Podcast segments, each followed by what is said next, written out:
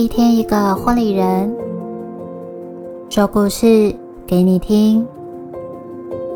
欢迎收听《一百种幸福》。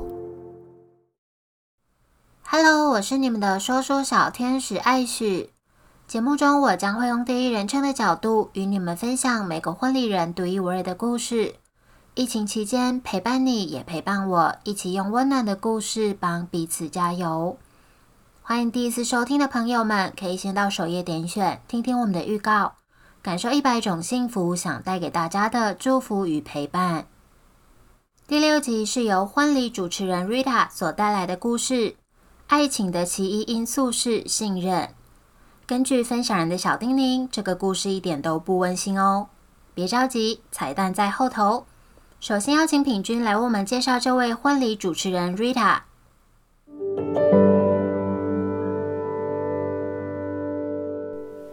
Hello，大家好，我是 Viola。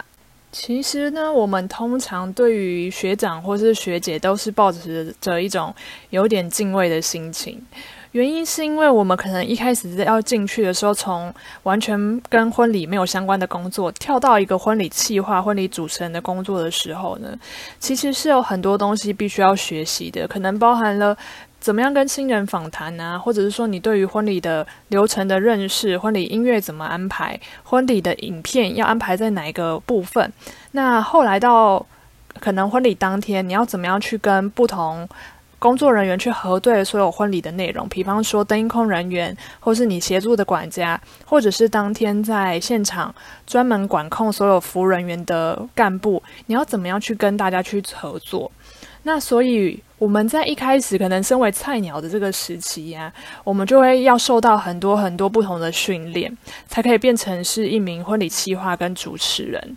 所以，我们通常对于学姐都是一种有一点敬畏的角度。然后，在这个工作上面呢，其实我们可能身为学姐或是学妹，我们也是每个礼拜都会开会，然后开会去检讨一下上周发生了什么事情。那如果说以后遇到这样的事情，我们要怎么样去调整，怎么样去改善，或是当下应该要。怎么样去应变等等的这种细节，我们都会互相的分享。那 Rita 呢？她其实就是我之前在会馆里面的婚礼计划的学姐。那身为婚礼计划或是主持人呢，其实我们都要常常陪伴着新人去讨论婚礼当天的流程，然后在每一次每次的服务过程当中，也都会变成每一次不同的经验，我们会一直提升我们的经验值。那当然也都很感谢学姐，或者是说我们互相同事之间互相的分享。那我也记得 Rita 她有一次就是呃帮我们所有的婚礼计划一起上课，她跟我们分享她之前服务过的案例。那从他服务的案例里面，我就可以发现到说，他这个人的思维其实很细腻，然后他也会提供一些不同角度的状况给我们做个参考。比方说，有些人他可能对于客人，如果说客人迟到，他会比较敏感一点，但是他就告诉我们说，客人迟到没有关系，每一个客人都有自己的状况，必须要去解决、去调整。所以，他我我听到的感觉，我会觉得那个是一种可能身为服务人员的一种胸襟。你要怎么样去应对这样的状况？怎么样去调试自己的身心？我觉得那个可能不是说你表面上面做什么事情，就是这种表面上面你行动上面的事情，而是说你身为一个服务人员，你要怎么样跟自己相处？怎么样看待一些呃一些突发状况？等等的这样的经验的传承，所以其实也也感谢学姐，就是以前有很多不同的经验去分享，然后也都让我们有更不一样的学习。所以今天呢，我们要请到一个学姐来跟我们分享一下她婚礼里面的经过，觉得很有趣，很想听听看她的故事。我们就一起来听听看她的故事吧。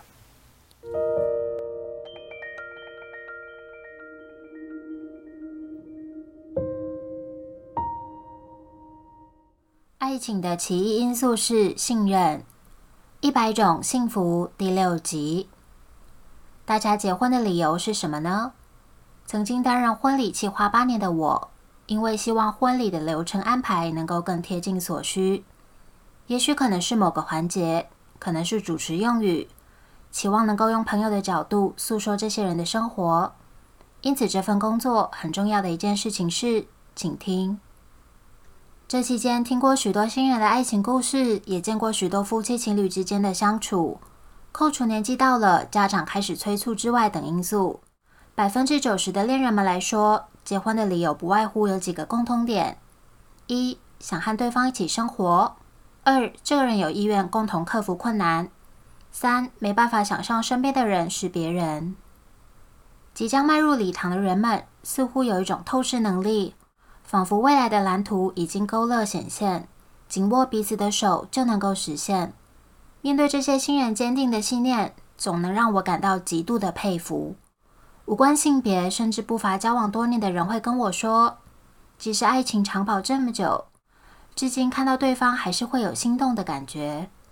爱情让人感到美好幸福。当然，偶尔还是会有例外产生。通常新人来访总是成双成对，而另一半无法前来，大多也是因为一些不可抗拒的因素，比如人在异地，即使因为工作关系，仅只会有一次晚到或是不到而已，但无碍沟通，我与新人之间还是可以双向的进行。而这对新人，正确来说是这对新人中的新郎，就让我印象深刻了。除了婚礼当天有看到新娘本人，从第一次见面、彩排、细节沟通等大小事情，几乎都是新郎处理。我在事前没有看过新娘。老实说，婚礼虽然不是银色舞台，不是每个女孩都如此憧憬向往，但从前置到当天要做什么事情，都完全不参与、不好奇。我每每问新郎，他给我的答案总是。我老婆不管婚礼的事情，都问我就好。难道一次都不想来吗？真是实属罕见。刚好新郎的个性也是防备心比较重的人，因此在第一次见面的时候，我并没有直接询问两个人如何认识相恋的，而只是先告知婚礼前的注意事项、时辰安排、流程步骤、习俗惯例等，先取得信任后，再试图慢慢聊一些比较软性的感情。当我认为我们两个人已经混熟的时候，我顺着话题丢出了一句：“所以为什么你会认定你老婆就是那个对的伴侣呢？”这时新郎的脸色变得很奇怪，有点凝重的说：“因为责任。”我接着问：“什么责任呐？是因为女生怀孕产生想要成家立业的责任吗？”新郎说：“呃，你觉得女生会一次就中吗？”什么？其实我隐约知道新郎在说什么，但是我当下总觉得有点惊恐，想说应该不会有人这么掏心掏肺的跟婚礼计划说这些事情吧。殊不知就是如此。新郎开始隐晦的描述，前阵子两人讨论家庭计划，但怎么样都没有成功，也就放弃念头。想不到在一次体外之后，竟然就说怀孕了，这有可能吗？会是我的吗？会用三个问号，是因为新郎的口气有一点激动。我当下也只能好言相劝的说，几率上来说，确实还是有可能的啦。然后干笑带过。最后一直到婚礼结束的那一天，我都还在想着，新郎怀疑孩子不是他的，老婆爱玩这件事情。多年过去了，不晓得他们俩现在过得如何呢？故事说完了，这就是婚礼生涯中少数让我印象深刻的故事。不荒谬，但如果婚前埋下了怀疑的种子，不晓得两人是否仍然能幸福快乐呢？再次呼吁大家，健康教育要学好，措施完善没烦恼。只要没有正确避孕，都有怀孕的可能性哦。请好好信任你的另一半吧。